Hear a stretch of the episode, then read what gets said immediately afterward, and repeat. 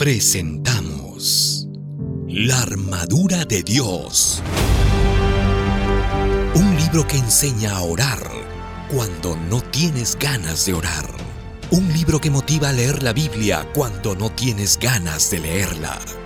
Un libro que te ayudará a vencer las tentaciones y recibir cada día el don del Espíritu Santo. La armadura de Dios. Conoce cómo vivir cada día en la presencia de Jesús.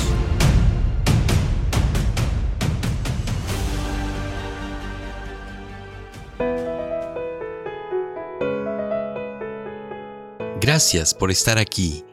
Día 38. ¿Cómo llevar personas a Jesús? Cuando yo era director de jóvenes, trataba de enseñarle a la juventud cómo vivir en espíritu de oración y cómo estudiar la Biblia diariamente. Después de una semana de instrucción intensa, los jóvenes quedaban maravillados, se emocionaban y decidían que su vida cambiaría a partir de aquel día. No faltaban promesas y declaraciones públicas de amor a Cristo. Era algo extraordinario y conmovedor de ver.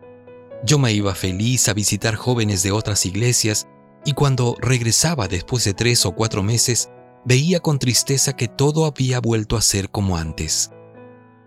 Yo no entendía cuál era el problema. Algunos compañeros me decían que yo solo trabajaba con las emociones de los jóvenes. Otros se referían al mensaje de la justificación por la fe que predicaba. Ese evangelio es agua con azúcar, me decían, y yo realmente no sabía qué hacer, y reflexionaba a solas, preguntándole a Dios qué era lo que sucedía. Cierto día en casa, mi esposa estaba preparando compota de durazno. Era la temporada de esa fruta y los duraznos estaban baratos, así que compramos una caja y ella preparaba las compotas para guardarlas, a fin de que nos durara bastante tiempo. Mientras ella colocaba duraznos en las botellas, percibí que, antes de cerrarlas herméticamente, le colocaba un elemento blanco a cada una de ellas. Entonces le pregunté, ¿qué es eso que le estás poniendo? Ella me miró intrigada y respondió, ¿Cómo que le estoy poniendo? El conservante. ¿Y para qué es eso? Para que se conserven los duraznos. Si no le coloco el conservante, en poco tiempo estarán podridos. En aquel momento, relució una idea en mi mente. Yo necesitaba descubrir el conservante espiritual para que las determinaciones de los jóvenes de estudiar la Biblia y orar no se diluyesen con el tiempo. Ahora entiendo por qué la sierva de Dios dice, debe hacerse obra bien organizada en la iglesia para que sus miembros sepan cómo impartir la luz a otros y así fortalecer su propia fe y aumentar su conocimiento. Mientras impartan aquello que recibieron de Dios, serán confirmados en la fe. Una iglesia que trabaja es una iglesia viva.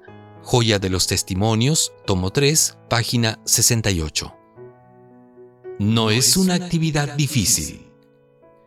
El problema es que muchos cristianos sinceros piensan que traer personas a Cristo significa solo dar estudios bíblicos, tocar la puerta de desconocidos o dirigir series de evangelismo. Como no se sienten capacitadas para esas actividades, se desaniman, viven un permanente estado de culpabilidad y no son felices. Pero traer personas para Cristo es una aventura fascinante llena de emoción y experiencias inolvidables. La obra no es humana, sino divina. Una de las primeras cosas que necesitas entender es que la obra de la conversión es divina y no humana. Tú eres solo un instrumento al servicio de Dios. Es Él quien toca los corazones y el espíritu el que convence de pecado. Por lo tanto, si deseas tener éxito, ora.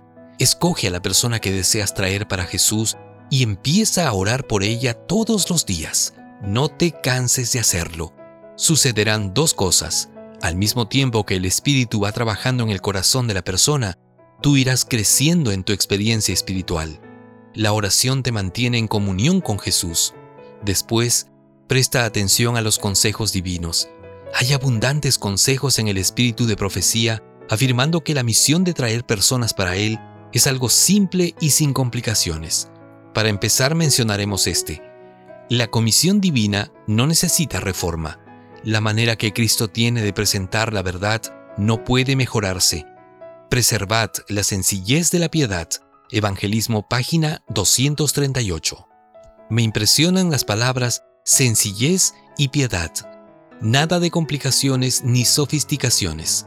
La manera como Jesús se aproximaba a las personas era simple y tenía éxito.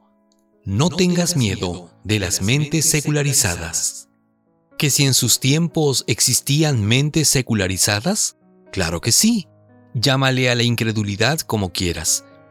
Mentes cerradas al Evangelio existieron siempre. Eso no es patrimonio de nuestros días. En sus tiempos Jesús decía, por eso les hablo por parábolas, porque viendo no ven, y oyendo no oyen ni entienden.